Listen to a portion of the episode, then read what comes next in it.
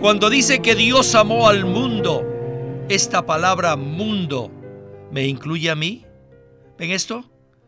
Si alguien lee la palabra de esta manera, inmediatamente esta persona será salva. Inmediatamente tal vez ella diga, oh Señor, Dios mío, cuánto te agradezco que tú amas al mundo, incluyéndome a mí.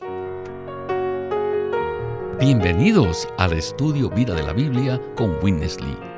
Esperamos que este estudio vida los introduzca en un disfrute más profundo de las Escrituras y de nuestro querido y precioso Señor Jesús.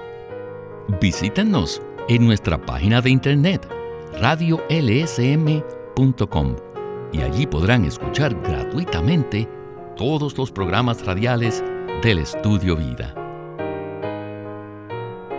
En el estudio vida del libro de Primera de Pedro, exploraremos en esta ocasión el versículo 22 del capítulo 1, el cual nos revela cómo podemos tener un amor fraternal no fingido por nuestros hermanos en Cristo. Como creyentes en el Señor Jesucristo, nosotros aceptamos la Biblia como la verdad. En Juan 17, 17 dice específicamente, santifícalos en la verdad. Tu palabra es verdad. Por tanto, cuando leemos versículos como Juan 3:16 en su primera parte, que nos dice, porque de tal manera amó Dios al mundo que ha dado a su Hijo unigénito, simplemente lo aceptamos como verdad sin cuestionar. No obstante, ¿será que nosotros solo hemos aceptado el hecho objetivo de que Dios nos ama? ¿O será que hemos experimentado la realidad de su amor de una manera personal, íntima y subjetiva? Sin duda, el apóstol Pedro conocía las enseñanzas objetivas acerca del amor de Dios, pero fue su experiencia íntima y subjetiva del Señor y su apreciación de tan amoroso Salvador lo que hizo que Pedro escribiera de una manera tan profunda y personal en sus dos epístolas.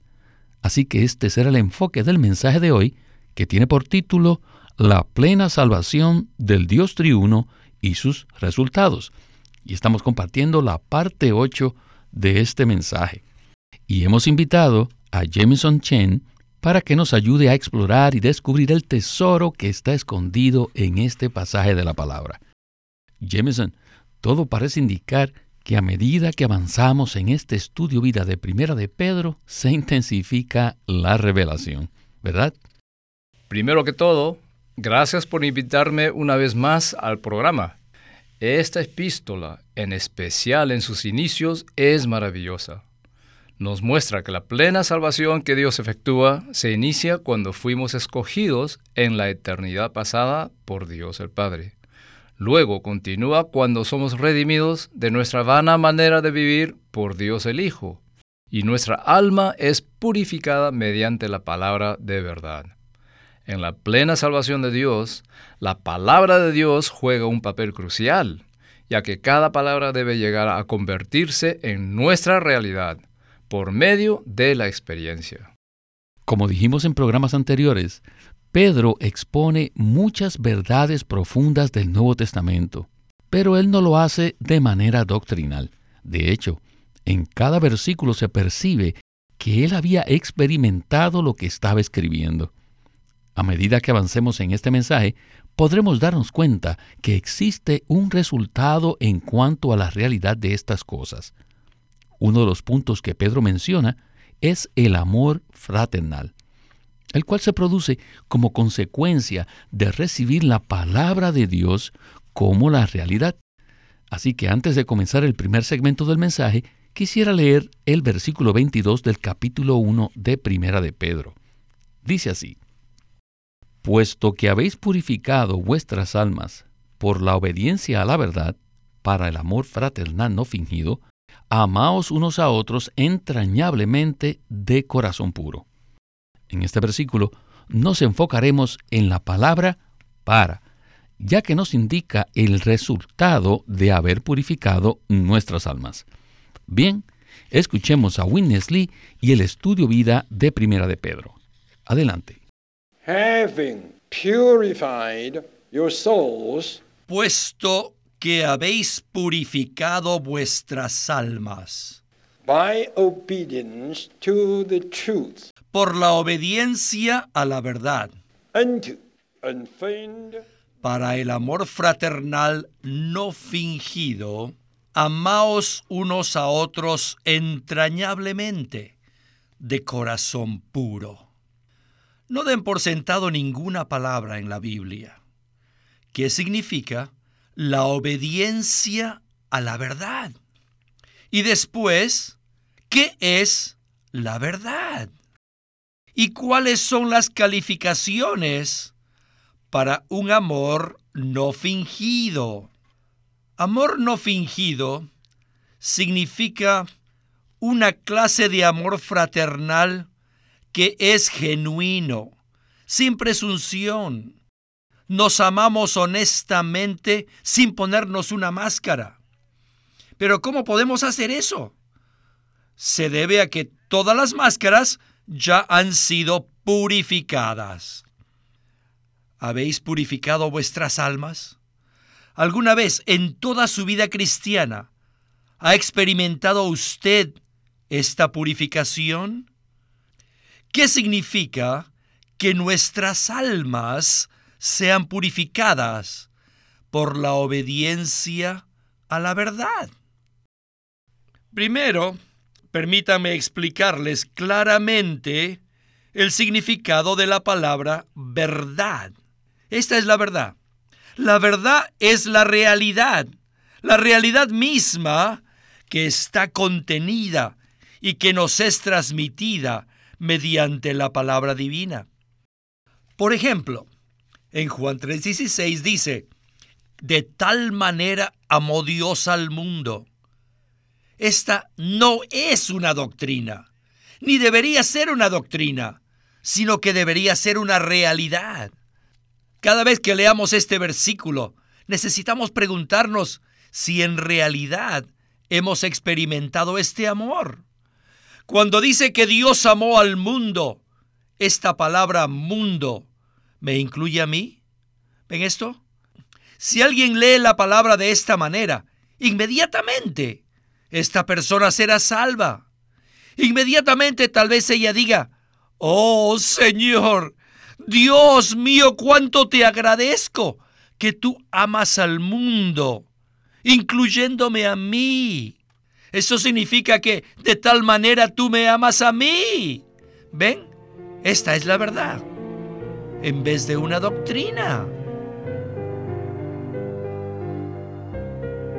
Jameson, esta es una manera excelente de confirmar la palabra en nuestra experiencia personal. A fin de experimentar un amor fraternal no fingido, necesitamos pasar por el proceso de que nuestras almas sean purificadas por nuestra obediencia a la verdad. Me gusta mucho la definición práctica que Witness Lee dio acerca de la palabra verdad. Por lo tanto, ¿podría usted explicarnos un poco más este punto? La verdad significa la realidad. La palabra de Dios está llena de cosas reales. Por tanto, no nos transmite sueños, imaginaciones ni simples enseñanzas, sino que nos transmite la realidad que está presente en las propias palabras de las Escrituras. Esta realidad es el propio Dios triuno, incluyendo todo lo que Él ha planeado para nosotros, todo lo que Él ha hecho y todo lo que hará por nosotros. Toda esta realidad está contenida en la palabra de Dios y nos es transmitida a nosotros. Cada vez que recibimos la palabra de Dios, no como doctrina o enseñanza, sino como la realidad que nos es transmitida, el resultado que obtenemos es que todo nuestro ser se centra en Dios y en lo que Él está haciendo por nosotros en su propósito y su plan. Por tanto, nuestra mente, nuestra voluntad y nuestras emociones son purificadas espontáneamente de todas aquellas cosas que son diferentes de Dios. Todas las cosas que están fuera de Dios y de su economía nos contaminan. La palabra de Dios nos transmite la realidad de Dios y de su economía divina, haciendo que nuestra alma se separe de todas aquellas cosas que no son el propio Dios y hace que nos concentremos en Él. Por tanto, las tres partes de nuestra alma, mente, voluntad y parte emotiva, podrán ser purificadas.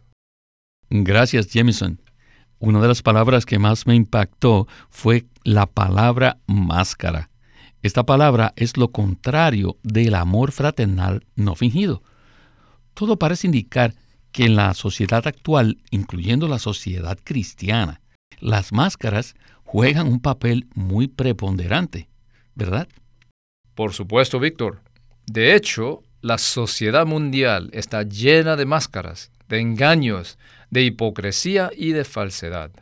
Por el contrario, la palabra de Dios está llena de realidad, porque el propio Dios es completamente puro, sin ninguna clase de engaño. Cuando tocamos la palabra de Dios, recibimos algo que es puro, sin engaño, que no tiene ninguna máscara y que es completamente real. Esta experiencia se basa obviamente en la verdad objetiva, es decir, es algo que se encuentra fuera de nosotros, que está en Dios y en Cristo, pero que llega a ser real en nuestra experiencia por medio del Espíritu.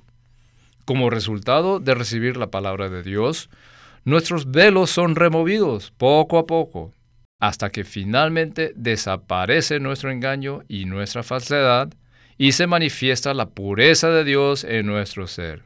Esto es algo maravilloso. Así es, Jameson.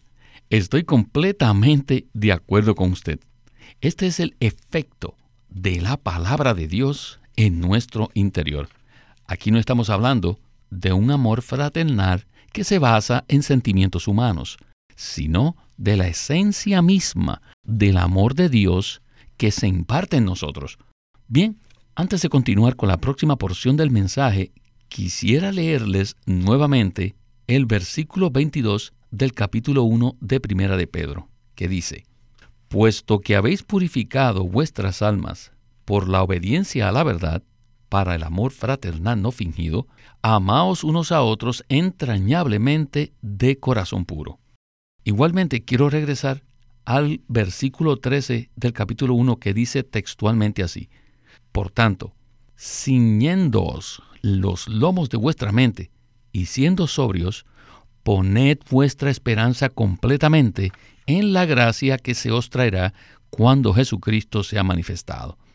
Con estos versículos, regresemos de nuevo con Winnesley para escuchar la relación que existe entre ellos. Así que Pedro dice, por tanto, y este pequeño por tanto del versículo 13 se basa en todas las verdades divinas que se hallan en los primeros 12 versículos de Primera de Pedro. Con todas las verdades divinas, elegidos según la presencia de Dios. ¿Es esta una simple doctrina? Santos, ¿creen ustedes que es una doctrina? Claro que no, es una verdad. Dios y Padre de nuestro Señor Jesucristo nos ha regenerado para una esperanza viva. ¿Piensan que esto es una doctrina? Por supuesto que no. ¿Qué es esto? Esta es una verdad. Una realidad. Maya. En estos 12 versículos encontramos una gran cantidad de verdades, muchas realidades ciñéndoos los lomos de vuestra mente y siendo sobrios. No debemos permitir que nuestra mente divague ya más. Ceñir los lomos de nuestra mente es purificar nuestra alma. Nuestra alma se compone de tres partes. La mente, la parte emotiva y la voluntad. Nuestra mente divaga, nuestra voluntad ha sido dañada y nuestras emociones están confundidas. Así que necesitamos ser purificados. Necesitamos que nuestras almas sean purificadas. ¿Pero por medio de qué? Por medio de nuestra obediencia. ¿Obediencia a qué? Obediencia a la verdad. A la verdad que hemos recibido. Y ahora nuestra mente está ceñida. Y después nuestra voluntad se centrará en el Señor y nuestra parte emotiva está puesta en una persona.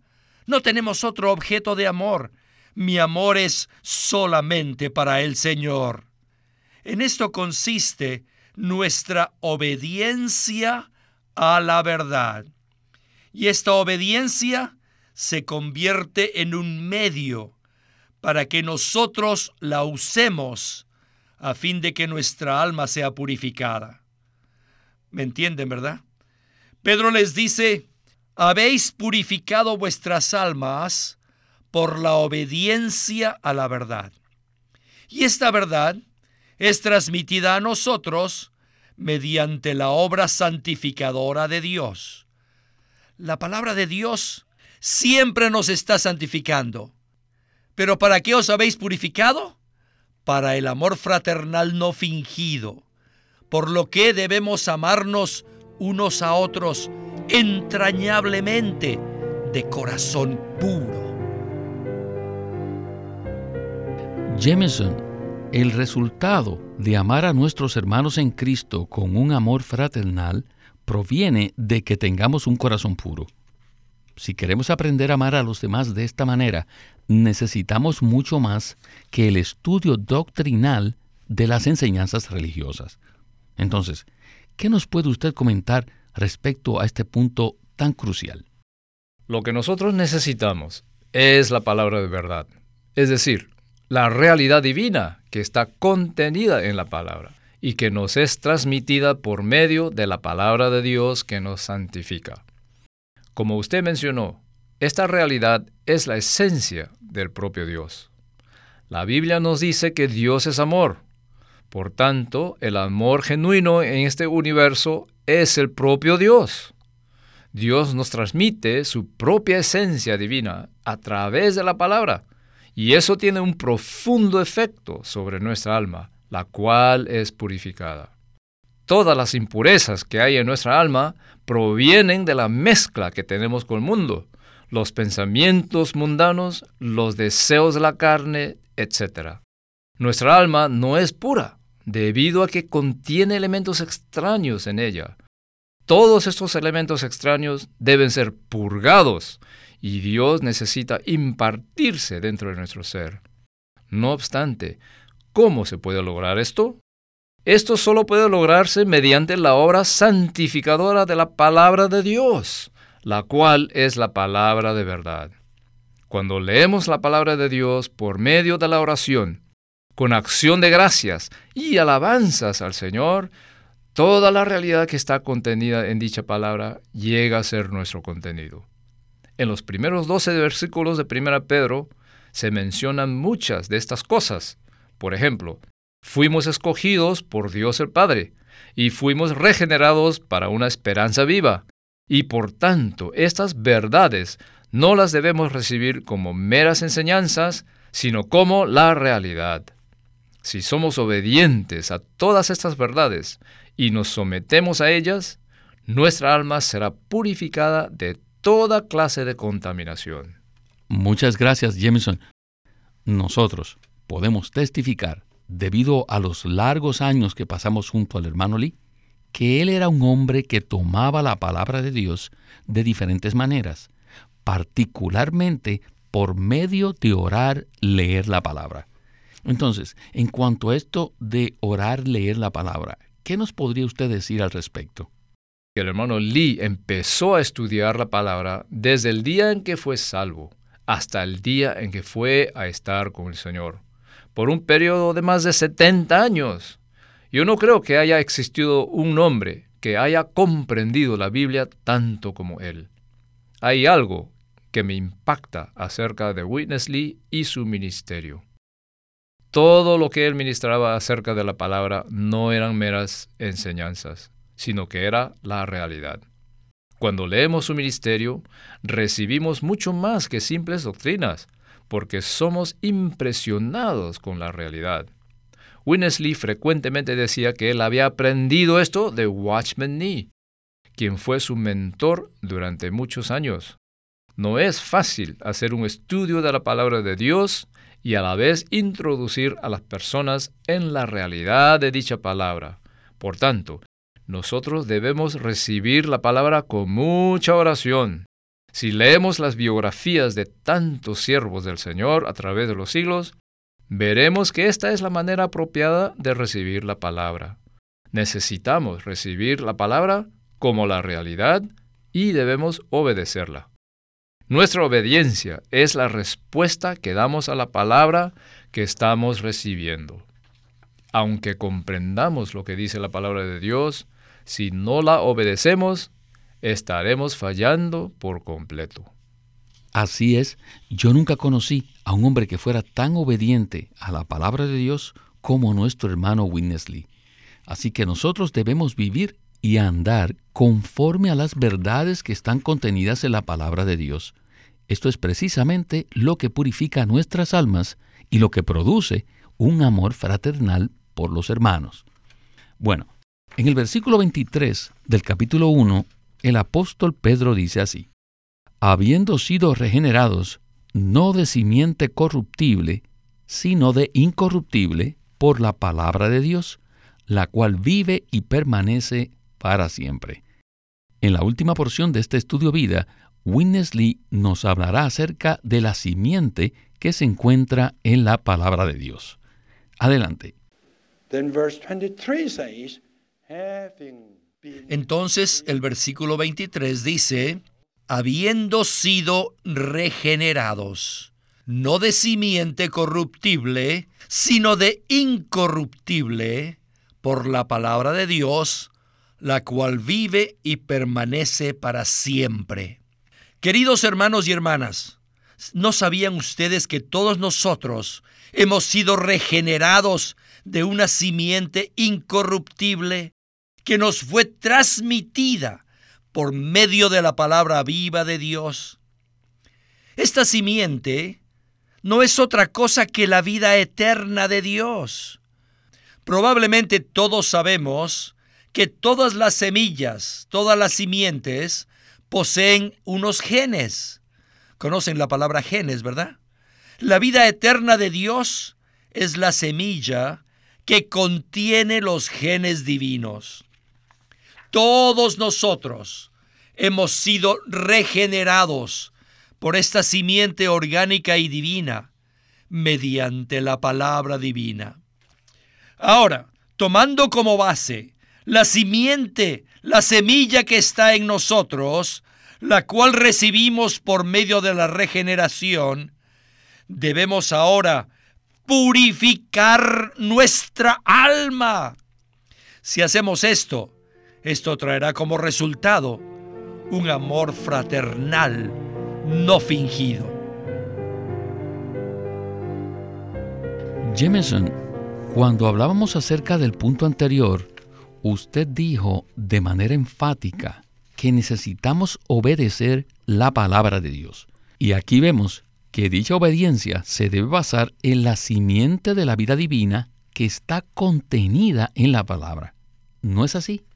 Es correcto, Víctor. Por nosotros mismos somos personas rebeldes que nos oponemos a Dios. Pero ahora hemos sido regenerados con su simiente incorruptible, la vida divina de Dios, la cual fue impartida a nosotros mediante su palabra viva. Ahora tenemos dentro de nosotros otro gen, el gen de Dios, que está contenido en su vida eterna e incorruptible. Cada vez que tocamos la palabra como la realidad, entonces la vida divina que está en nosotros responde a esta palabra y hace que digamos amén. Dicha palabra también nos fortalece y nos da la energía para ser purificados en nuestra alma. Como resultado, amamos a los hermanos con un amor fraternal no fingido. Cuando nosotros tocamos y recibimos la palabra de Dios como la realidad, es decir, cuando no la estudiamos de manera objetiva y externa, como si fuera un libro de texto, de historia o algo por el estilo, entonces se produce como resultado que nuestro apetito espiritual y nuestra hambre por la palabra de Dios se incrementan, ¿verdad? Es verdad, Víctor. Necesitamos tener un hambre espiritual que no se agote, sino que se incremente cada día. La palabra de Dios es muy dulce a nuestro paladar, es muy nutritiva para nuestro hombre interior y también nos suministra la esencia de Dios, capacitándonos para cumplir con sus requisitos. Finalmente podremos vivir en la vida de iglesia teniendo un amor fraternal por los hermanos. Puesto que la vida de iglesia es un asunto corporativo y no individualista, necesitamos tener un amor fraternal no fingido hacia los hermanos. Bueno, Jameson, quisiera que siguiéramos hablando de este tema tan interesante, pero el tiempo se nos terminó. Así que muchas gracias por acompañarnos en el estudio Vida de la Biblia con Winnesley y esperamos que regrese pronto. Ha sido un privilegio estar nuevamente en el programa. Este es Víctor Molina haciendo la voz de Chris Wilde, Jameson Chen la de Bob Tanker y Walter Ortiz la de Winnesley.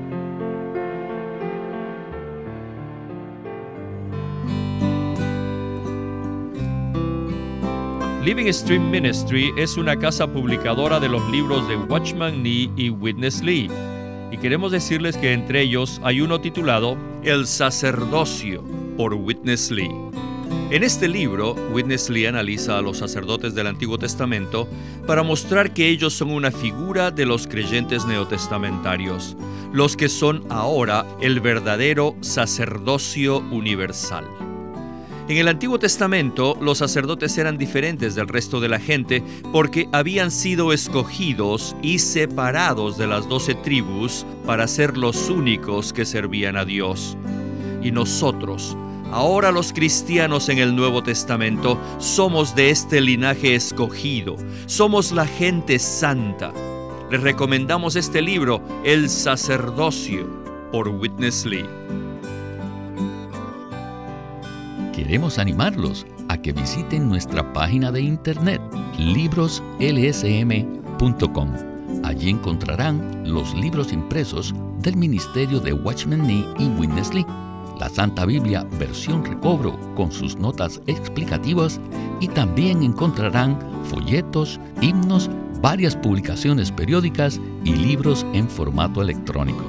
Por favor, visite nuestra página de internet libroslsm.com. Una vez más, libroslsm.com. O llámenos a nuestro teléfono gratuito 1-800-810 1149. 1-800-810-1149. Además, si desean, pueden comunicarse con nosotros enviándonos un correo electrónico a estudiovida.lsm.org. Una vez más, estudiovida.lsm.org.